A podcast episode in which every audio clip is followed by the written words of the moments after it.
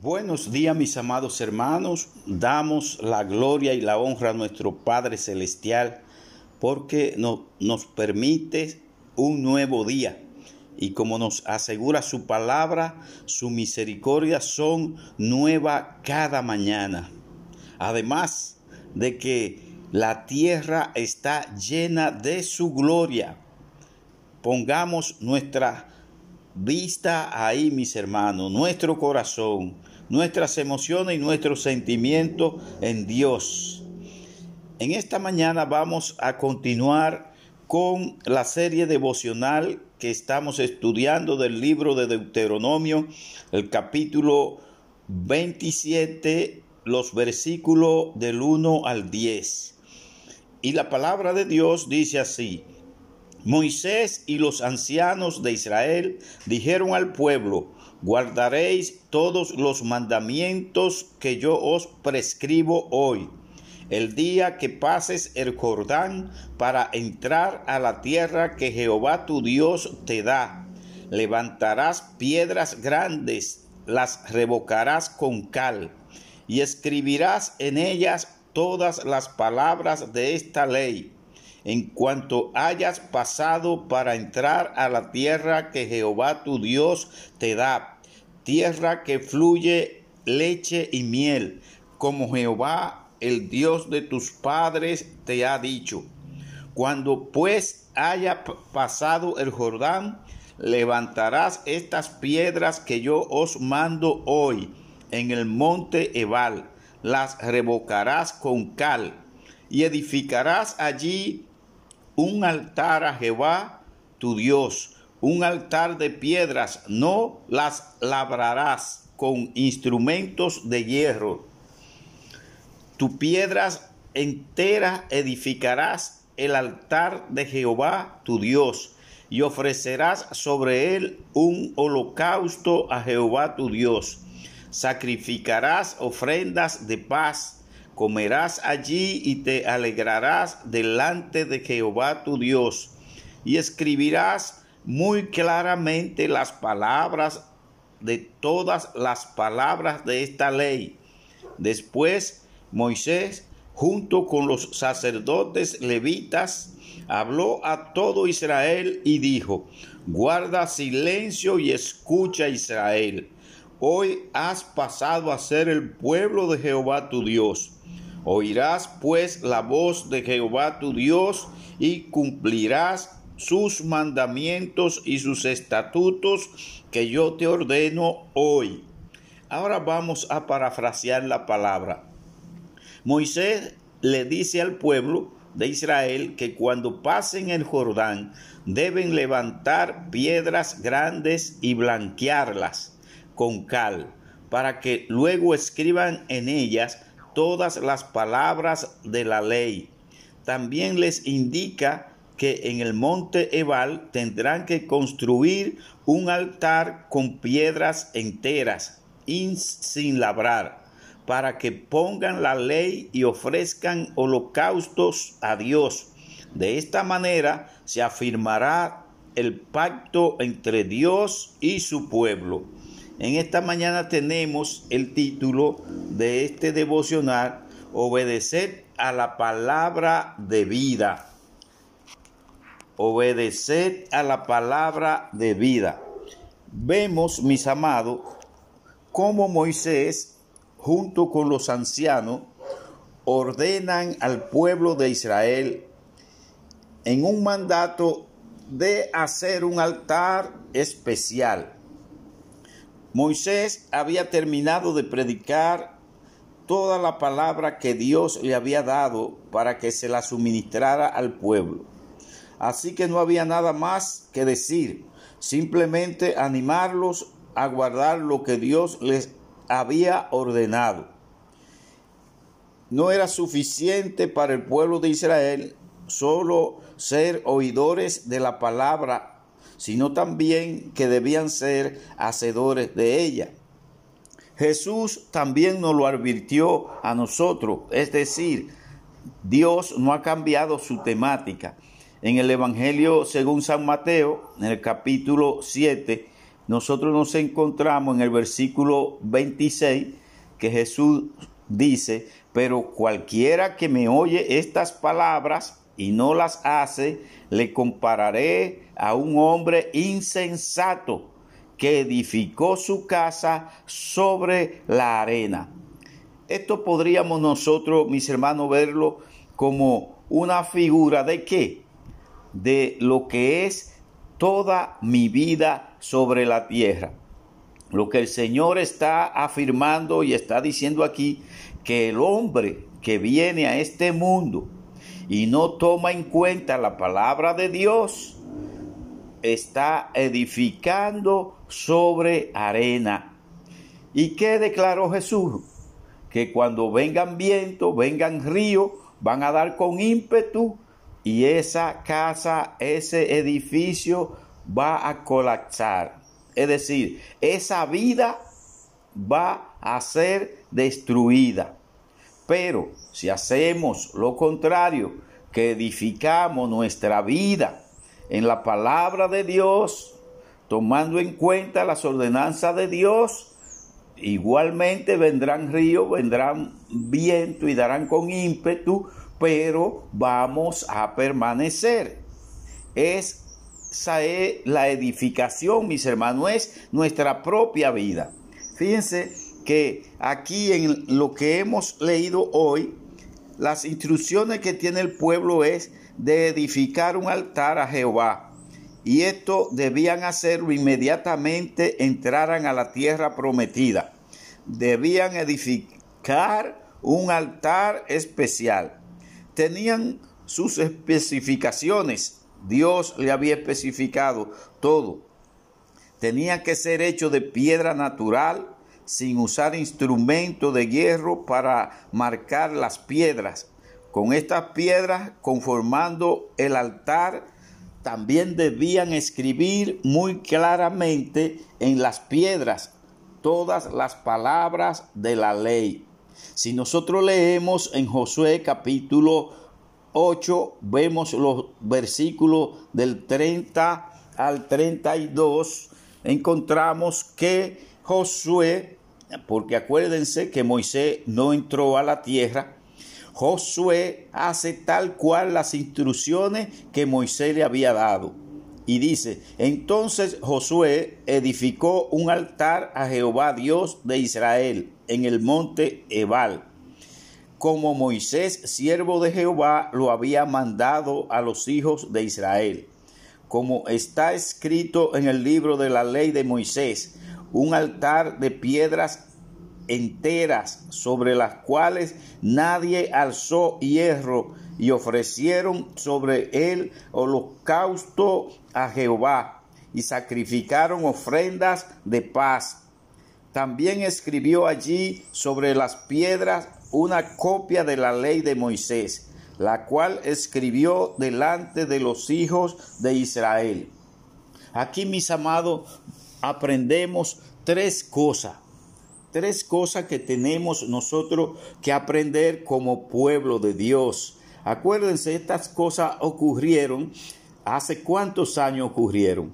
Y ya eso lo que nos sirve es para que nosotros como pueblo de Dios que somos hoy no cometamos los mismos errores que cometió Israel. Ese es el propósito.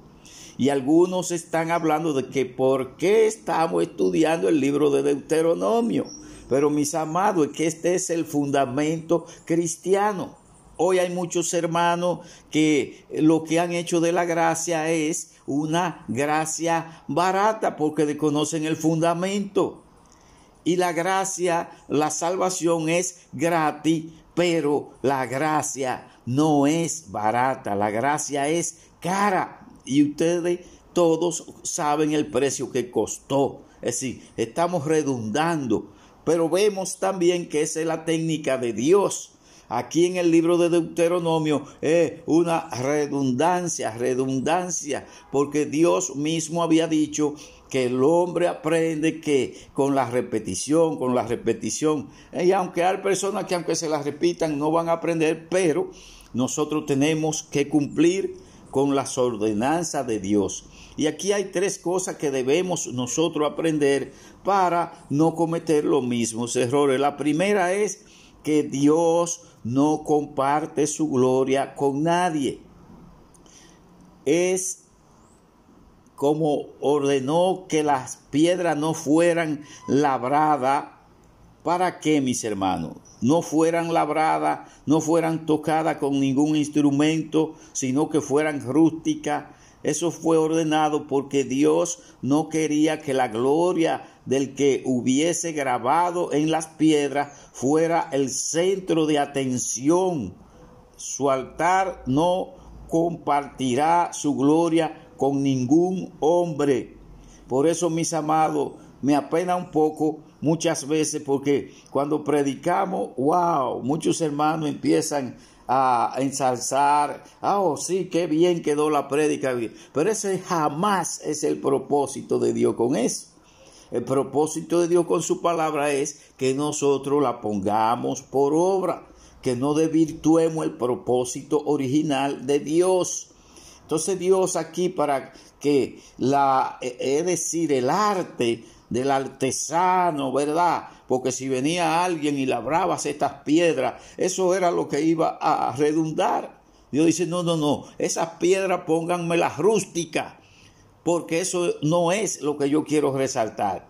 Yo quiero resaltar el, el altar para el uso que Dios le iba a dar, que era para ofrecer los cautos a Dios y también para que la palabra de Dios fuera escrita con claridad. Es decir, encontramos en Isaías en el capítulo 42, versículo 8, cuando Dios dice, yo Jehová, este es mi nombre, y a otro no daré mi gloria, ni mi alabanza a esculturas. No es para eso es para que cumplamos con los preceptos y estatutos que Dios ha ordenado. También por eso de esa manera es como que Moisés le dice al pueblo, callad, es decir, cállense y escuchen. Pero lo que nos pasa a nosotros es que lo que nos ponemos es a opinar Dios no nos ha dado su palabra para que nosotros estemos opinando sobre ella, sino para que la pongamos por obra. Y la segunda cosa que tenemos que aprender, mis amados, es que debemos preservar la integridad de la palabra de Dios. Por eso la instrucción dice, las revocarás con cal para que las palabras fueran vistas fácilmente. La palabra de Dios debe ser presentada claramente. Cada predicador y maestro debe esforzarse en hacer la palabra de Dios clara, ya que el anhelo de Dios es que su pueblo viva conforme a su palabra y no siguiendo las tradiciones de los pueblos paganos. La palabra de Dios debe gobernar nuestros corazones no la tradiciones, mis hermanos, jamás, no la tradiciones ni la costumbre. A mí me da mucha pena cuando nosotros expresamos, ah, es que ese, los Rodríguez son así.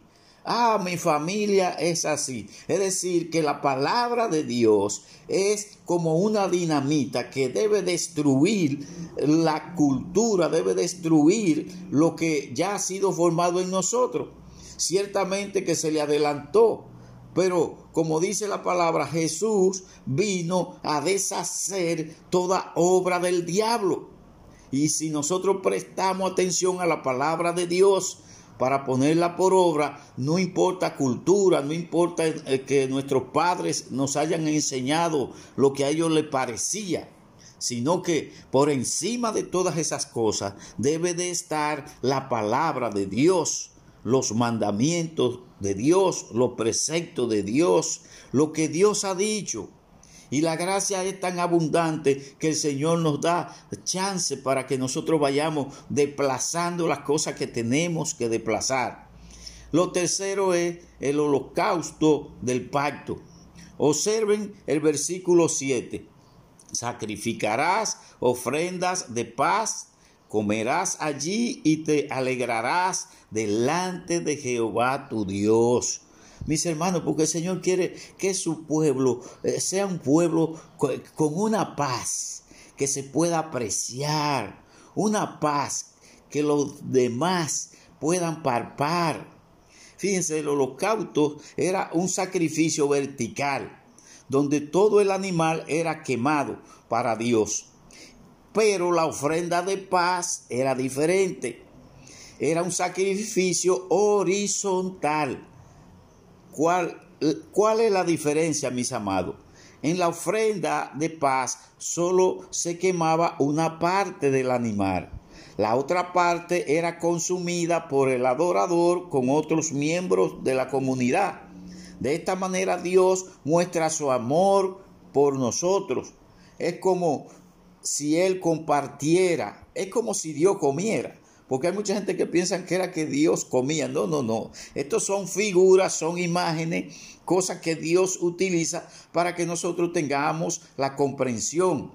Pero no es como nosotros podamos eh, pensar, pero sí podemos eh, verlo de esta manera. Era como si Dios nos invitara a comer con Él. Es decir, Él comía con nosotros. Él está en medio nuestro y participa con nosotros. Literalmente eso fue lo que hizo. Cuando se humanó, se hizo un ser humano. Hermanos, nosotros al igual, porque la historia del pueblo de Israel, excelente, muy buena que nosotros la manejemos. Pero si nosotros no nos consideramos ese pueblo hoy, aquí y ahora, en el 2020, día primero de junio, mis hermanos, somos nosotros.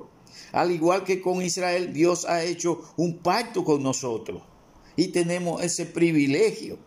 Por lo que nosotros, nuestros corazones, deben estar dispuestos a oír y a obedecer su palabra. Ese es el propósito. No somos cualquier pueblo. Nosotros desde que aceptamos a Cristo pasamos a ser pueblo de Dios, la iglesia. La iglesia es el pueblo de Dios. Y no queremos, mis amados, que nos pase como le pasó al pueblo de Israel.